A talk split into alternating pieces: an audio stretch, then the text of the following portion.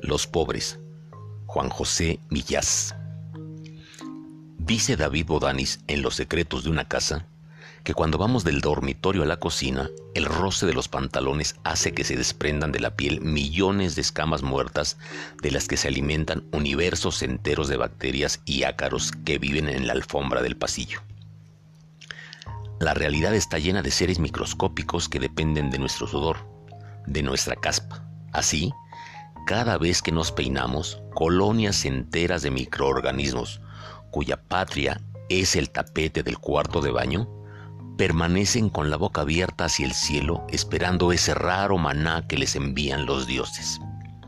También según Bodanis, basta un gesto inconsciente, como el de abandonar el periódico sobre la mesa de la cocina, para destruir civilizaciones enteras de neumomonas que viven en las grietas de la madera.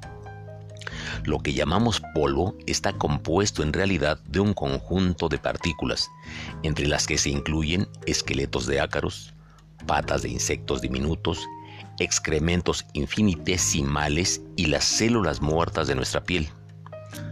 Todo eso flota en el aire, a nuestro alrededor. Si no nos espantamos de ello, es porque no lo vemos. Sin embargo, quizá la realidad visible no sea muy distinta.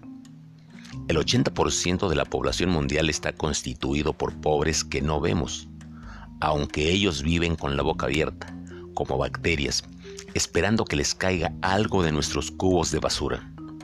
Viven de las escamas muertas que desprendemos al andar.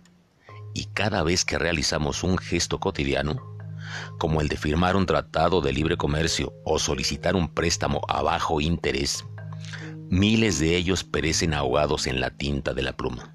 A veces, desde los pelos de una alfombra fabricada en la India o desde el corazón de la selva lacandona, nos llega un alarido que el fundamentalismo de la moderación no nos deja escuchar.